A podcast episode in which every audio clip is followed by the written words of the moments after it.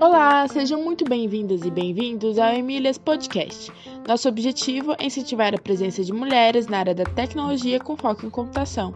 O tema da entrevista de hoje é o recrutamento em tecnologia da informação no Brasil. Nesse episódio, Jéssica Mendes, coordenadora de RH, Atração e Desenvolvimento na COIN, explica os requisitos mais importantes para conquistar a tão sonhada vaga na área da tecnologia. Quer saber mais? Acompanhe agora mesmo a nossa entrevista. Esperamos que gostem! Olá, eu sou Adolfo Neto, professor da UTFPR Curitiba. Estou aqui com a professora Maria Cláudia Emer, co-host do Emílias Podcast, coordenadora do projeto Emílias Armação em Bits. Tudo bem, Maria Cláudia? Tudo bem, Adolfo. Tudo jóia. O tema do episódio de hoje do Emílias Podcast será recrutamento em tecnologia da informação. E para falar sobre este assunto, estamos aqui com Jéssica Mendes, coordenadora de RH, atração e desenvolvimento na Coin. Tudo bem, Jéssica? Isso aí, Coin. Muito prazer. Queria já de antemão agradecer o convite, dizer que gosto sempre de contribuir, que fico aberta aqui para todas as oportunidades que vocês quiserem. É só uma observação que o Coin é com K, né? K-O-I-N. Isso mesmo, coin. De, o pessoal confunde bastante com, com criptomoeda, né? Bitcoin e tal, mas não, é coin mesmo. E Jéssica, em nosso episódio anterior, a gente conversou com a Ingrid Viana, que tem uma empresa de recrutamento em TI para empresas do exterior. Mas hoje a gente vai conversar com você sobre recrutamento para empresas do Brasil. Eu queria saber inicialmente se desse um panorama da sua atuação no recrutamento de profissionais na área de computação, qual é o tipo de cargo que você contrata, empresa, os, profissionais. Perfeito. Vou então só me apresentar. Eu sou Jéssica, tenho 28 anos. Eu comecei com RH aos 18. Uh, minha primeira experiência ali já foi, né, dentro de uma consultoria. E na época ainda a tecnologia não estava todo esse boom que é hoje, né? Isso foi crescendo ali conforme os anos eles foram passando, e eu efetivamente trabalho com recrutamento de TI há mais ou menos quatro anos. É, eu comecei há, há, uns quatro anos trabalhando com algumas posições de produtos, é, então fui mergulhando ali superficialmente em algumas vagas, na época estava bem na moda, assim, né, os Scrum Masters, os POs, os PMs ali de projetos, e aos poucos eu tive a oportunidade de entrar na Coin, que é uma startup, uma fintech de meios de pagamentos, e aí o universo é 100% tecnologia, né? A gente respira tecnologia em todas as áreas. E aí hoje eu sou responsável então por um departamento de atração e desenvolvimento, tenho um time abaixo de mim e hoje sou responsável então por cuidar de toda a estratégia de atração, de captação e desenvolvimento dos profissionais aí da área de tecnologia. Então, eu contrato desde, eu faço programas, por exemplo, é, de inserção de devs no mercado de trabalho, então tenho alguns parceiros aí de Tal House, enfim, que a gente cria programas do zero, inclusive agora vamos ter um em junho, a gente desenha programas do, do zero para quem está entrando nesse mercado, até vagas mais seniores, assim, né? A gente já teve a oportunidade de contratar gerente de tecnologia, já tivemos e temos vagas abertas hoje de coordenação, e enfim, nossa stack, nosso ambiente basicamente é Java e a gente estou bem acostumado a trabalhar aí com esse perfil de back-end, tenho ali algumas, algumas posições de front também, mas acabo mergulhando um pouquinho de tudo, né? Eu bebo um pouquinho de tudo porque acabo coordenando aí a, a estrutura. Certo, Jéssica, você disse que tem vagas abertas, né? E como as pessoas chegam a essas vagas, né? Como que elas acabam, como vocês divulgam, vamos dizer, as vagas? Legal. É, a gente usa muito hoje o LinkedIn como principal ferramenta né, de, de, captação, mas nós temos a nossa página de carreiras, então se vocês olharem no site www.coin.com.br, vocês vão encontrar a abinha lá, carreiras, e tem todas as nossas posições abertas, vagas de PO, desenvolvedor, front, dev, back-end Java, enfim, tem um pouquinho de tudo ali. Esse programa que eu estou comentando com vocês é notícia em primeira mão, porque a gente ainda está no processo de divulgação, mas como o episódio vai ao ar um pouco mais para frente, até lá isso já vai estar rodando e a gente está aí rodando junto com a Digital House. Então, pessoal, é só ficar ligadinho ali nas nossas redes sociais que vocês vão encontrar os caminhos. Legal. E, e você pode dizer para a gente o que é necessário para alguém né, conseguir uma vaga de TI hoje em dia, será que o curso superior ele é essencial ou não na área de computação? Legal, eu gosto muito dessas perguntas e eu, como psicóloga de formação, sempre digo que não existe resposta certa ou errada para esse tipo de pergunta, né? Cada pessoa está num, num contexto diferente, num ambiente diferente, e aí tem, obviamente, alguns caminhos que são os de praxe, né? Os caminhos que são mais comuns para você chegar até uma oportunidade. Se a gente está falando de alguém que está é, tá seguindo o caminho tradicional, né, terminando o ensino médio, iniciando uma graduação, uh, e aí você me pergunta, Jéssica, é importante a graduação para entrar na área de tecnologia? Super importante, assim, como em qualquer outra área, Tecnologia não é diferente, você precisa ter uma boa formação, uma, uma formação sólida sobre determinado assunto, para que aí sim você consiga escolher aquilo que mais te apetece, aquilo que você tem mais habilidade para trabalhar. E aí, para isso, é necessário você conhecer o ecossistema como um todo. Então, se a gente está falando desse perfil de, de pessoas, super importante e recomendo demais. Se a gente está falando de um profissional que está fazendo uma transição de carreira, que trabalhava em alguma área paralela ali com tecnologia, começou a estudar por outras fontes, né? Já é uma pessoa mais madura e de repente está estudando por, por, algum canal no YouTube, está fazendo um, um, uma outra formação que não a tradicional. Putz, não vai fazer falta necessariamente para esse profissional, ele tem esse caminho a seguir e faz super sentido. Talvez a carreira dele não seja a, a mais tradicional, mas ele vai, vai, vai conseguir também chegar nesse, nesse caminho. Se a gente está falando de um dev que já se formou e que está fazendo transição de uma tecnologia para outra, putz, ele tem que começar do zero, tem que ir lá e fazer outra graduação? Não, existem outros caminhos, certificações e outras formas de absorver esse conhecimento. Então, o panorama é sempre olhar para a sua realidade, né? Você que está ouvindo, quem vai ouvir, qual é a sua realidade e o que está dentro das suas possibilidades fazer. Se está na sua, na sua condição fazer uma graduação, faça, é muito importante. Com certeza vai te tornar um profissional melhor. Se não está, chegue ao, ao, mesmo nível de conhecimento da forma como você conseguir, seja pelos bootcamps, seja pelos cursos, seja pelas formações, pelas certificações, mas faça. Estudar é sempre super importante.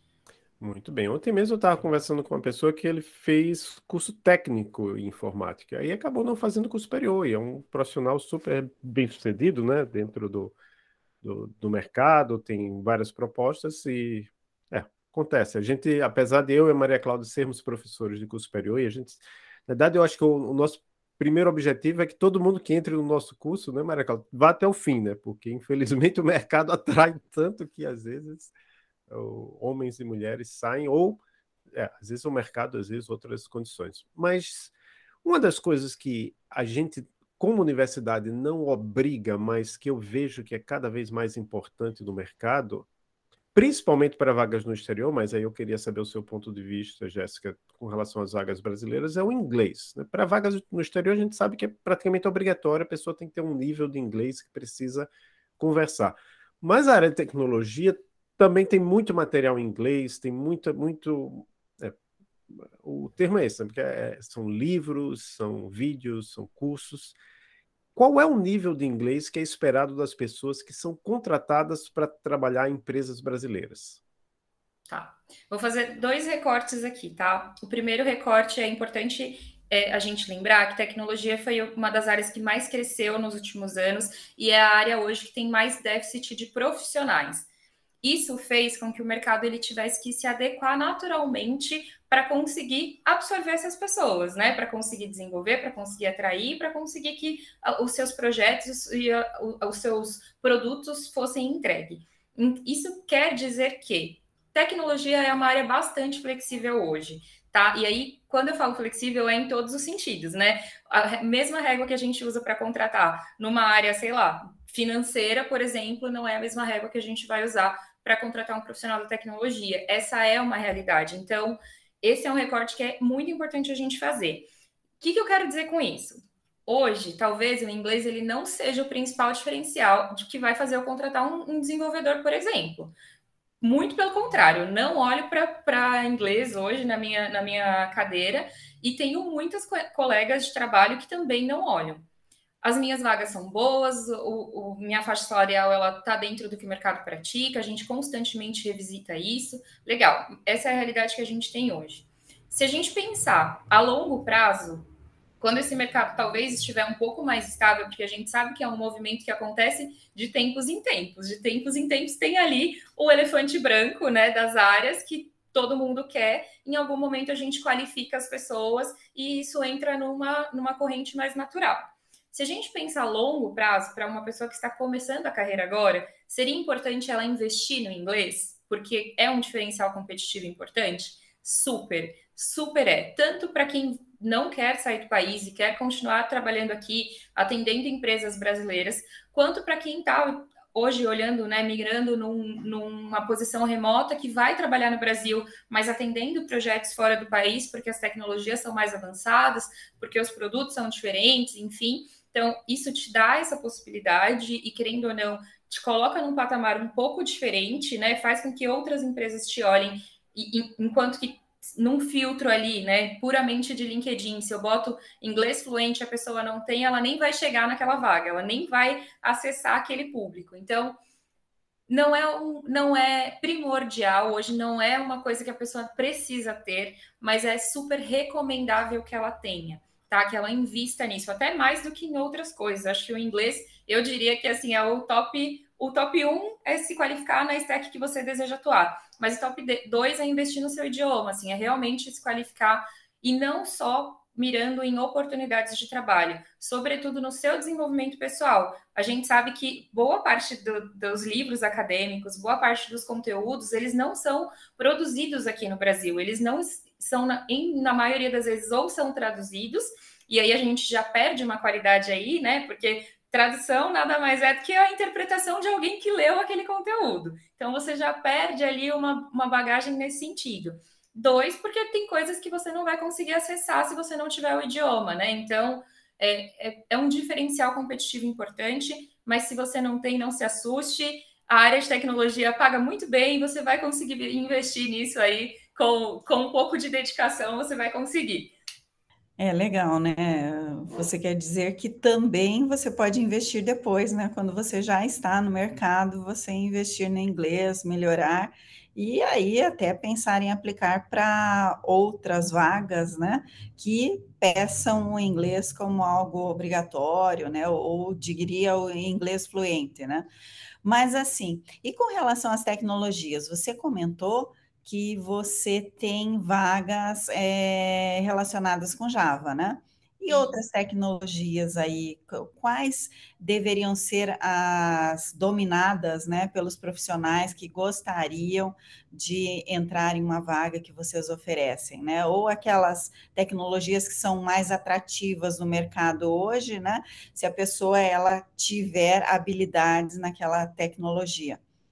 Uhum.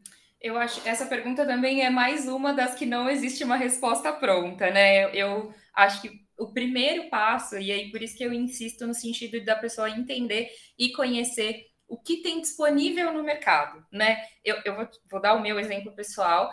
Eu, quando comecei a trabalhar com tecnologia, eu fui entender o que era uma stack, fui entender qual era esse ecossistema, o que, que tinha ali de realidade, né? Então, eu fui entender que, putz, Java, na maioria das empresas, é um sistema legado, mas que, putz, constantemente tem versões atualizadas e que, apesar de ser um sistema legado, hoje tem uma porcentagem absurda de vagas ali. Então, hoje, talvez se eu estivesse começando e só batesse o olho ali no que o, no que o, o hype né, tá falando, Java passaria no meu filtro, porque, putz, é um sistema legado. Mas aí, quando você faz uma análise crítica real, realmente desse cenário, Será que realmente não é uma tecnologia que valeria estudar? Será que no, não vai realmente dar frutos no futuro? Será que não vai ter vaga de emprego para isso?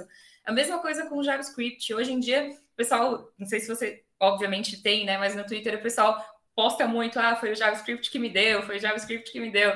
Putz, é uma, uma tecnologia que realmente está em falta. Hoje, boa parte das aplicações são desenvolvidas em JavaScript e legal está super em alta, mas não é só isso, existem várias outras possibilidades aí dentro, e aí eu acho que o melhor cenário é conhecer o universo como um todo, entender onde você tem mais habilidade, onde você gosta mais de trabalhar, e tentar não ir só pelo, pela grana, né? Tentar não ir só na área que paga mais, na área onde tem mais vagas, porque talvez você vai investir tempo, conhecimento e esforço numa tecnologia que você não vai gostar de trabalhar que vai te trazer ali uma série de consequências emocionais e de frustração, que no fim nem vai compensar o tanto que você investiu ali. Então, a minha recomendação é mesmo, tá começando, tenta entender de tudo, de tudo no sentido de não é dominar tudo, mas é conhecer quais são as possibilidades. Eu acho que é super importante você ter a possibilidade de desenvolver alguma coisa com aquela tecnologia, ainda que não seja de forma profissional. Então, hoje existem formas de você fazer isso, é, sem necessariamente estar ligado a uma CLT, a, uma, um, a um trabalho mesmo, né? Tem outras formas. Uh, e buscar mentoria de carreira, né? Tem, acho que hoje uma das vantagens da área de tecnologia é que tem muita gente disposta, muita mesmo. Se você entra nas comunidades, se você é, entra no Twitter, se você participa ali ativamente do, da, da comunidade tech, de, de, tech como um todo, tem muita gente disposta a te apoiar. Então, ah, não sei se eu vou seguir por isso ou por aquilo. Quem são as referências nessa área? O que, que essas pessoas estão estudando? O que, que elas estão falando? É, como é que eu faço para chegar nessas pessoas, né? E aí, de repente, fazer uma mentoria, ter a oportunidade de trocar um pouco sobre como é o dia a dia da área, isso pode ajudar super a pessoa nesse processo de escolha. Mas não é isso, não tem resposta certa nem errada. Todo sistema que é atual, um dia ele vai ser legado, porque a tecnologia ela não para, ela continua se atualizando, né? E é isso. Então, é, é entender mesmo qual é o seu caminho e tentar buscar aí ajuda para embasar essa decisão. Certo, mas e, e se alguém que está nos ouvindo, né, quisesse saber quais são os requisitos que têm aparecido mais nessas vagas, né? Uh, o que você pontuaria? Olha, um recorte que eu sempre gosto de fazer é que antes, eu acho que os devs mais antigos aí, não, eu não nem falar dev que esse nome não existia, era analista de sistemas antes, né? Uh, o analista de sistemas, ele, para se inscrever antes numa posição, geralmente tinha lá você tem que ter certificação AWS, você tem que ter, é, sei lá, formação em Java, você tem que ter atualização no, no último lançamento ali que, que a Microsoft lançou, enfim, tinha uma série de requisitos ali que a pessoa batia o olho e ela sabia que ela tinha que entregar, e era isso. Tecnicamente falando, era só os hard skills que, que basicamente a gente avaliava. O mercado hoje está muito dinâmico, e mesmo para posições de tecnologia, é, existe aí um, um apelo para soft skill mesmo, né? Para o que, que essa pessoa pode agregar além do conhecimento técnico dela. Então, minha recomendação é não se prenda só à tecnologia, existem outras habilidades ali que te destacam, mesmo no processo seletivo. Então, muitas vezes, e aí eu falo isso com propriedade, muitas e muitas vezes, a gente abre mão de um requisito ou outro. É, acontece muito, eu vou usar o meu exemplo pessoal mais uma vez, mas por exemplo, a gente trabalha com AWS, que é, que é um, um sistema em nuvem e tal, blá, blá, blá. Só que AWS é uma ferramenta. Tem outras, tem Google Cloud, tem outras que também fazem a mesma coisa de certa forma. Quando um candidato se aplica na minha posição, ele pode não ter trabalhado com AWS, mas ele conhece como sistema, como conhece como sistema, como funciona. Meu Deus, deu, deu um bug aqui. Conhece como, como funciona um sistema de nuvem, como é que funciona esse ecossistema. E aí eu posso abrir mão né, desse conhecimento técnico, desse requisito técnico, se o cara se destacar pessoalmente falando, se ele tiver um bom soft skill, se ele demonstrar vontade de aprender, se ele conseguir se destacar em outras frentes ali durante o processo seletivo. Então é isso, não, não, não deixe de se aplicar numa vaga porque você viu ali um requisito que você não tem, Deixa que o recrutador faz esse trabalho de avaliar e de pensar e de, putz, faz sentido ou não faz. Mesmo, ai, ah, fui chamado para uma entrevista, mas eu li o requisito da vaga e eu não trabalhei com isso. Se dê a oportunidade de ir para a entrevista, de conhecer, de entender quais são os desafios ali e qual é o time que essa empresa tem para, de repente, você começar a trabalhar com uma aplicação ou, ou outra. Pode ser que o, esse time case com o time de você aprender e a empresa esteja disposta a fazer esse movimento. Então, é, eu acho que não tem muito também certo ou errado, sabe? É, é se arriscar e entender que não é só sistema. Hoje em dia a gente olha muito para o perfil pessoal também. Ok. E está difícil de contratar bons profissionais hoje? Nossa, tá muito difícil. Muito, assim. É, e aí é uma coisa que, que é muito engraçada, assim, né? Porque ao mesmo tempo que a gente vê um lado da balança com muita gente querendo entrar na área, né? Tem muitos juniors, tem muitos devs interessados, tem muitas escolas formando profissionais de tecnologia. é, tem ali uma oferta de conhecimento e de ganhe 18 mil em três dias, enfim, né? Tem ali uma oferta de, de formação dos profissionais mais júniores, mas na outra ponta tem ali as empresas disputando pelos profissionais que têm ali uma, uma vivência de pleno, uma, uma maior senioridade, né? Hoje, boa parte das vagas que o mercado tem são posições nível pleno e sênior, uh, e a gente tem esse desequilíbrio. Muita gente querendo entrar na área, mas poucas empresas abrindo oportunidade para desenvolver esses júniores, e essa é uma mentalidade que ela demora a ser é, mudada, digamos assim, né? A gente, como RH, a gente fala muito sobre isso, e aí uma acaba puxando a outra, né? A gente se fala muito enquanto RHs. Né? Eu, como RH dessa fintech, converso com outras fintechs e aí a gente discute iniciativas e tudo mais, mas isso vai para um universo muito maior. Né? Tem vários outros eventos em que os RHs conversam, conversam e a gente tenta mudar essa realidade, mas é um caminho, é, é uma coisa que leva muito tempo para acontecer. Então, enquanto isso não acontece, a gente fica aqui brigando pelos mesmos profissionais. E aí, hoje em dia, a gente tem, assim, profissionais que prezam muito uh, pelo projeto que eles estão trabalhando, outros profissionais que prezam muito pela cultura que eles vão estar inseridos ou não. Tem profissional, eu já ouvi muito, né? Ah, eu não gosto de trabalhar com o sistema financeiro porque não bate com os, valor, com os meus valores pessoais. Eu gosto de trabalhar com jogos, eu quero trabalhar com uma empresa filantrópica que melhore de fato a vida das, das pessoas. E hoje a tecnologia permite que as pessoas façam esse movimento, elas podem realmente escolher, né? Elas podem, é, enfim, quero esse, não quero aquele, porque aquele paga, sei lá, um VR maior ou porque aquele eu posso trabalhar da minha casa. Então, o que a gente tem enfrentado enquanto empresa, e aí eu nem acho que está errado, tá, gente? Acho que tem que surfar nessa onda mesmo e, e, a gente que lute enquanto empresa, e estamos lutando, mas é, a gente tem tentado melhorar as condições de trabalho cada vez mais para que essas pessoas queiram estar aqui. Né? Esse é o movimento que eu faço, que a gente faz, eu, obviamente, né, não sou só eu, mas a, a, que a nossa empresa faz, e eu acho que tem um movimento do mercado também para que isso aconteça com todo mundo, assim. Mas é, é muito desafiador, assim. Realmente, às vezes a gente perde por umas coisas assim que você fala, não, gente, é sério, será que realmente ele não olhou o contexto como um todo, porque ele está indo só por causa disso? Então é, é complicado, mas faz parte do jogo, né? É uma questão interessante que a gente já, já comentou aqui internamente é que há uma troca muito grande né, de empresas e esses profissionais. A gente já entrevistou aqui pessoas, a gente entrevista, é, quando sai a entrevista já está em outro cargo, em outra empresa, né? Então, é, assim é... E aí, outra coisa que a gente às vezes vê no, no Twitter, né, na bolha dev, como a gente chama lá no Twitter, é esses comentários assim de, ah, tem um curso de não sei o que, de tecnologia tal, que diz, ó, que em seis meses você vai estar tá ganhando 18 mil reais. E a gente sabe que os salários da, da área talvez sejam muito bons em relação a muitas outras áreas de, que exigem até curso superior, com regulamento, com é, regulamentação no Conselho Regional disso, daquilo, mas é realidade o que esses cursos dizem, que algumas pessoas com, com seis meses de formação conseguem salários numa faixa assim bem alta?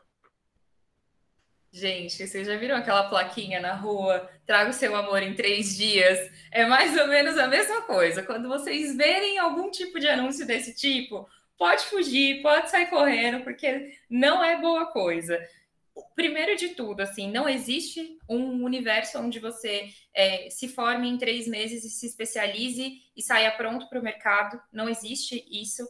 Segundo, boa parte desses cursos eles cobram, né, des, dessas ofertas, eles cobram uma porcentagem ali, um valor que para alguém que está começando ou para alguém que está fazendo uma transição de carreira, para um pai de família, vai ser um valor que, que assim vai comprometer muito provavelmente a saúde financeira dele. Ele provavelmente vai abrir mão ali de outras coisas para investir num, num, num, num coach, vamos dizer assim, que não necessariamente vai trazer todas as respostas. Uh, terceiro, boa parte de, desses conteúdos eles estão disponíveis hoje de forma gratuita. Então existem aí uma série de iniciativas. É, se você se, se pesquisar, se for atrás, existem é, ca canais do YouTube que ensinam programação do zero. E aí, ai, Jéssica, o canal do YouTube substitui a faculdade? Não, mas é um norte, te dá um direcionamento de por onde seguir. Ah, eu gostei e quero trabalhar com Java. Onde eu acho uma escola que seja especializada em Java? Quais são os cursos? Querendo ou não, esse, esses materiais eles estão disponíveis na internet. Você consegue sair do zero, você consegue trilhar algum caminho de forma autônoma e a partir dali, a partir de onde você definir que é o, o caminho que você vai seguir, você vai buscando as formações complementares em escolas sérias, né? Em, em locais que te, realmente te desenvolvam para aquilo que você precisa.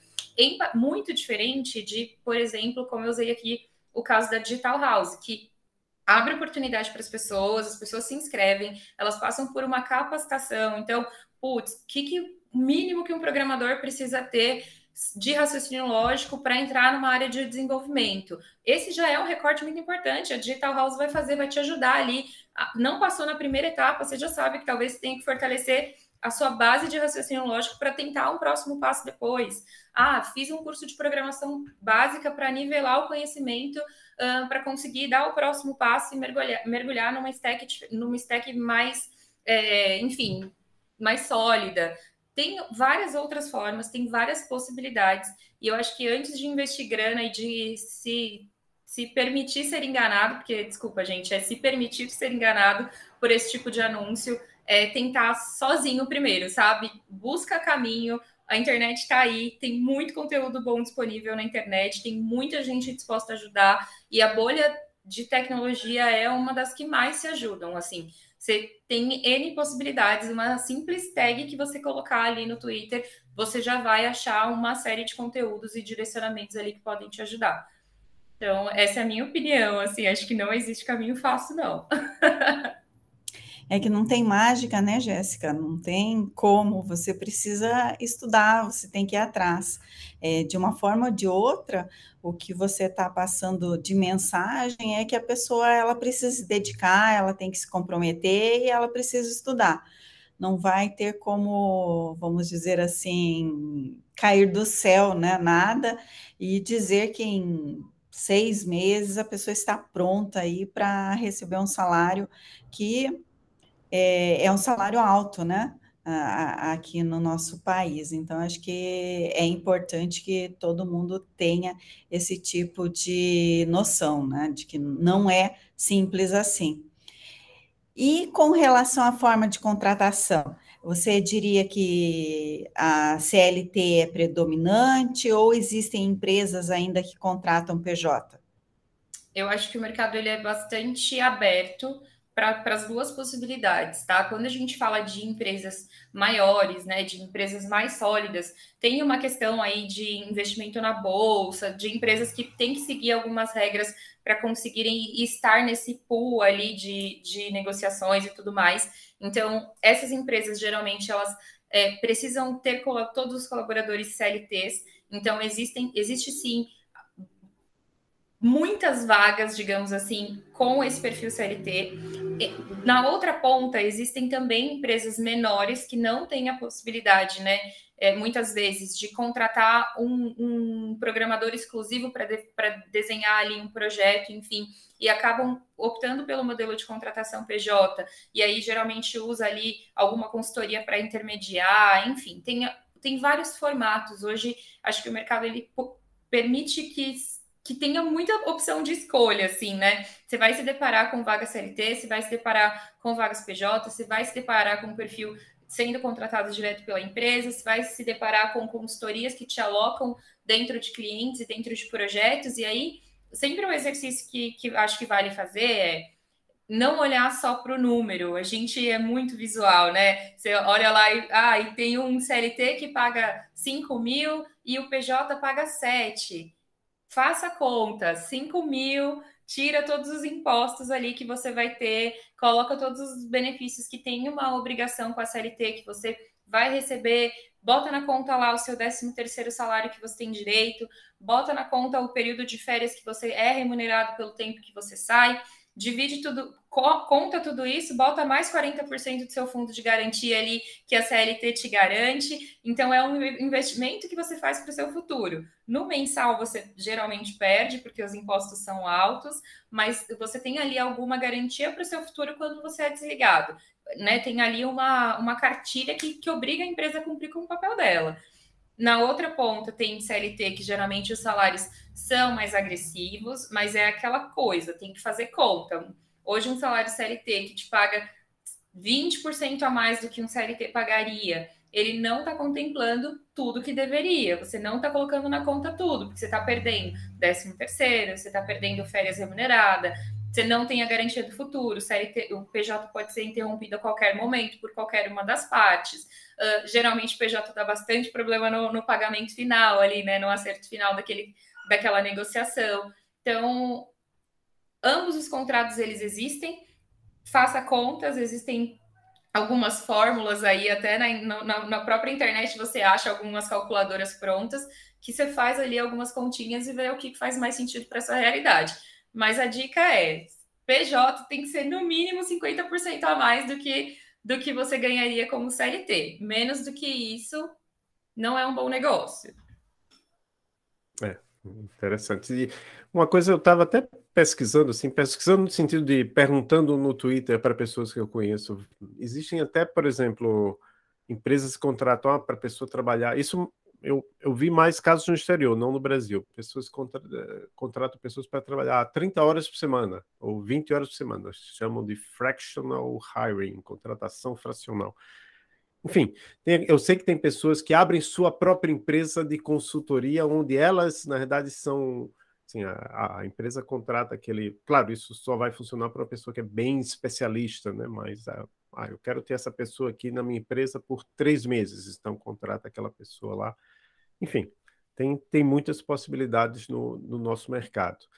Mas aí uma questão que de vez em quando vem aqui na, nas, aparece aqui nas nossas entrevistas é a questão do toda a vaga que, que vocês anunciam, né? Tem uma lista lá de requisitos. Você até já falou um pouco sobre isso, mas eu queria confirmar isso, porque tem lá 10 itens e, e muitas vezes a candidata, né, pensando aqui no nosso público, que muitas são mulheres, olha aquela lista ali e diz: opa, eu não tenho esses 10 requisitos, eu tenho oito, mas eu não tenho os 10, não vou nem mandar meu currículo. Faz sentido? Uma candidata precisa dominar todos os itens da lista de requisitos de uma vaga de emprego? Tá duas coisas importantes. E aí é muito engraçado porque eu vou falar isso, e eu sei que talvez tenha alguém aí que ouça e fale: "Ai, ah, mas o RH também faz isso quando ele vai selecionar". Como eu falei, a área de tecnologia ela é relativamente nova, tem muita gente ainda no processo de qualificação e entendendo quais são as nuances dentro dessa área.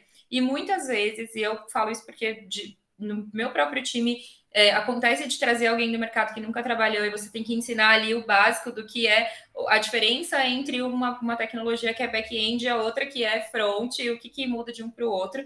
E muitas vezes as pessoas elas vão para o mercado captar esses profissionais, mas elas não têm, não têm real noção do que essas pessoas fazem, do que são esses requisitos. Então pode ser que você aí que viu lá uma vaga ache uma coisa, uma descrição muito nada a ver, assim, que você olha e fala, nossa, mas isso aqui dentro disso não faz o menor sentido. E aí pode acontecer isso de você olhar o requisito da vaga e falar não faz sentido, não ou receber um invite no LinkedIn e ler a descrição e falar nossa, não faz o menor sentido. E aí é sempre válida a pergunta e tentar entender melhor o que que, que, que aquela pessoa quis dizer com aquele requisito e também o, o oposto é verdadeiro. Então, eu vou dar também o exemplo da minha vivência. Às vezes o gestor ele quer uma coisa muito específica. Ele fala assim: para mim, Jéssica, eu quero alguém que tenha trabalhado com a plataforma de multisserviços da Oracle, porque aqui ele vai implementar uma API dentro de um lojista XPTO. Eu não vou achar necessariamente a pessoa que trabalhou com aquele e-commerce, com aquela nuvem, com a... eu não vou achar essa pessoa, muito provavelmente. E aí eu sempre faço exercício com eles de o que, que é mais importante. Tira o nome, esquece o fornecedor que, que é mais importante? Ah, tem que ter conhecimento com cloud, beleza. Cloud pode ser três, quatro fornecedores. Você tem conhecimento com algum deles? Então, se aplica na vaga e deixa na, na, mão ali do recrutador te, te entrevistar e ver se faz sentido ou não. Então, a minha dica é sempre essa. Quando não for alguma coisa surreal, ai, nossa, eu trabalho com Java e vou, vou me aplicar para uma vaga de Ruby. Quando não for uma coisa assim fora da realidade, eu acho que vale super a aplicação e deixa o recrutador pensar e de repente não é para aquela vaga, mas tem outra que sirva, de repente tem alguma coisa ali naquele perfil que ele descreveu, mas que não é imprescindível e aí no, na avaliação técnica você consegue se destacar. Como eu falei, a gente está, o mercado de tecnologia está muito flexível. Então, isso te dá muitas possibilidades. Não deixe, não perde vaga, se aplica mesmo e a gente que lute, a gente recrutador que lute. Acho que é muito bom ouvir isso, né, Adolfo? Acho que nossos ouvintes vão gostar de ouvir. E eu queria que você falasse um pouco mais a respeito das soft skills, né? Que você já comentou é, que essas habilidades elas também são importantes, mas hoje o que você vê como sendo algo mais importante, ou então a primeira, a segunda, a terceira, é, que os nossos, vamos dizer assim, os empregadores têm pedido bastante para você quando vocês conversam a respeito dos requisitos das vagas? Uhum, legal. Eu acho que é, tem, obviamente, né, a parte técnica ali que, que vai sempre ser o, o norteador de qualquer posição, mas hoje cada empresa ela, elas têm ali a sua cultura, missão e valores. E eu sempre brinco aqui que é um namoro, né? Eu tô indo para o mercado buscar um namorado e eu espero que ele cumpra ali cinco requisitos para a gente dar match. A mesma coisa vai acontecer com você.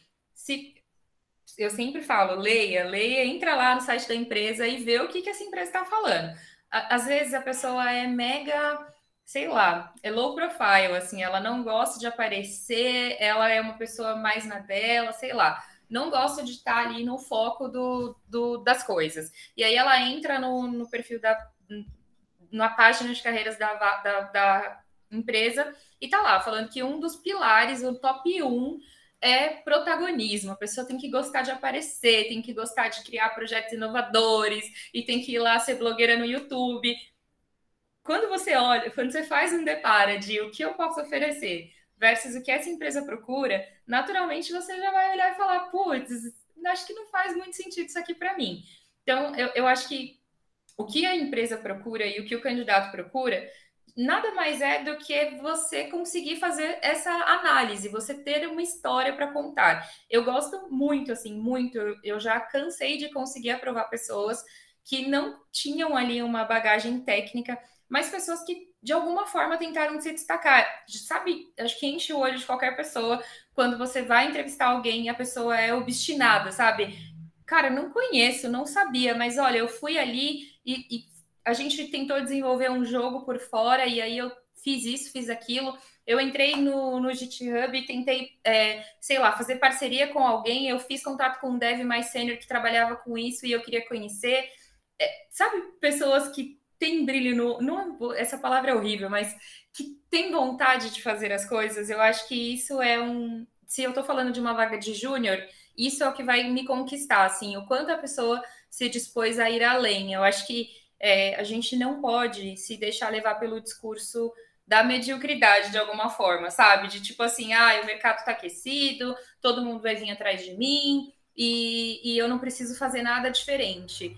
Talvez essa seja a realidade para quem já é sênior, para quem já é especialista, para quem já se consolidou em algum, alguma tecnologia. Para quem está entrando agora no mercado, você está concorrendo com um mar inteiro de pessoas. Então, tenha uma boa história para contar é, acho que conhecimento que você adquire por conta própria sempre vale muito. A gente gosta muito de ouvir pessoas que, putz, olha, eu vi na faculdade isso, mas eu, na faculdade eu não tive a oportunidade de me aprofundar, então eu fui e busquei conhecimento de outra forma, sei lá, consegui fazer uma parceria com, com outra pessoa, sei lá, criei um grupo de estudos para poder me aprofundar nesse sentido. Então, acho que pessoas que vão além do, do óbvio, assim, sabe? Que saem do óbvio. Eu, particularmente, acho que isso é uma coisa que eu sempre vou olhar e vai ser sempre um diferencial.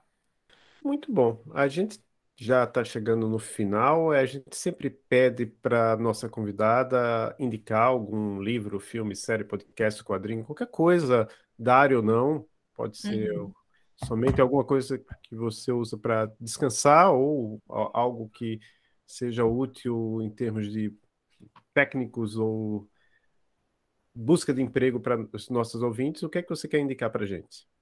Legal. É, eu gosto muito, e aí eu vou fazer propaganda aqui, vocês me desculpem, mas eu faço parte do casting do Devs Cansados, então eu recomendo super, é, principalmente porque eles desmistificam algumas questões, justamente é, esses clichês aí, né, da bolha dev, enfim. Eu gosto bastante da lucidez que eles trazem nas discussões. Tem bastante meme, tem bastante brincadeira, tem bastante é, zoeira, assim, é um podcast bem para você ouvir e, e, e descansar mesmo, mas que no fundo sempre tem ali uma reflexão, sempre tem alguma indicação que é coerente, que faz sentido. Então, Devs Cansados vocês encontram aí no Spotify, tem perfil no Twitter, no Instagram, enfim mas tem outros também. Eu posso até depois compartilhar uma listinha com vocês, mas acho que Dev Pro é super legal, Quero Ser Dev é super legal.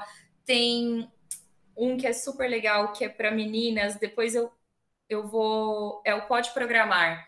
Eu vou mandar os links para vocês, mas eu acho que são algumas coisas, alguns canais que são super importantes. Todos eles vocês encontram é, ou o site ou encontram no Spotify, mas eu separei aqui uma listinha com nove e aí eu vou passar para vocês. Maravilha. Com relação a, a, Você quer falar alguma coisa, Maria Cláudia? Não. É, com relação a encontrar você, é, eu encontrei você no, no Twitter, né? E, mas não sei se você usa isso, se você quer que a gente divulgue, por ser uma coisa mais pessoal ou profissional, e tem o LinkedIn, que eu tenho certeza que é profissional. Isso aí, eu brinco que eu sou low profile. Toda vez que eu começo algum, algum podcast, alguma coisa, eu sempre falo: não me sigam, porque eu não tenho nada de bom para oferecer, mas é brincadeira. Pode seguir no Twitter, mas lá é o meu espaço pessoal. Assim, eu geralmente falo pouco de tecnologia lá. No LinkedIn, vocês conseguem me achar profissionalmente, conseguem ter acesso às vagas e tem ali é, mais coisas interessantes que eu posso agregar aí na vivência de vocês. Jóia. Então, eu vou deixar o link para o LinkedIn e para o Twitter. Combinado. Certo, então, né? Chegamos ao fim aí de mais um episódio do Emílias Podcast e queremos agradecer a sua presença, então, Jéssica, aqui. Acho que foi muito importante essa conversa também, muito esclarecedora, e com certeza nossas ouvintes e ouvintes, né, os homens e as mulheres, é, vão acabar utilizando aí os seus comentários, as suas sugestões, né, para se empenhar depois em, em, se aplicar em algumas vagas que estarão disponíveis no futuro, né? Talvez com você, talvez com outras, com outras empresas, né? Mas acho que é, é muito importante esse tipo de conversa para que a gente consiga dar alguns direcionamentos, né? Para os estudantes e também para aquelas pessoas que estão pensando em mudar de carreira, como você falou aqui também. Obrigada. Você quer agradecer alguém? Quer falar alguma coisa? Não, eu queria super agradecer o convite. É, como eu falei, me coloco super à disposição. Eu acho que tem muitos desdobramentos, né? Quando a gente fala de carreira, de possibilidades, de, de enfim, de trajetória. Talvez aqui gere outras dúvidas nas pessoas, e aí, se aparecer, eu estou super à disposição para conversar. Faço bastante mentoria de carreira também, então fico aqui 100% à disposição para aproveitar aqui esse contato com vocês. Ok, então foi mais um episódio. Nós estamos nas, nas redes sociais que a gente acha que são as mais relevantes para a gente no momento, o Twitter, o Instagram, eu acho que a gente é mais ativo ainda no Instagram do que propriamente no Twitter. A gente tem uma página lá no Facebook que já foi um dia o nosso site principal, mas agora eu acho que não tem muita gente mais nos seguindo lá, ou pelo menos comentando o que a gente faz. E, obviamente, no caso do Emílias Podcast, estamos em todos os agregadores. Né? A gente não tem a fama do Devs Cansados, que é bem popular, mas a gente tem, tem nossos e nossas ouvintes, está lá no, no Spotify. Então, quem escutar com o Spotify pode nos seguir lá, mesma coisa para o iTunes. O Anchor não dá para seguir, mas é, a gente hospeda lá e através do, do link do, do Anchor as pessoas podem encontrar nossos links para as diversas plataformas e tem algumas plataformas que você pode simplesmente colocar Emílias Podcast Mulheres na Computação e aí encontra. Ah, e também a gente está no YouTube, onde a gente deixa esse vídeo aqui da gravação. Então, para todos e todas que nos, nos escutam, até o próximo episódio. Obrigada por ouvir mais um episódio do Emílias Podcast, o podcast de mulheres na computação. Nos acompanhe em nossas redes sociais, Emílias Armação em Bits, e fiquem por dentro de todas as novidades e eventos do projeto. Até a próxima!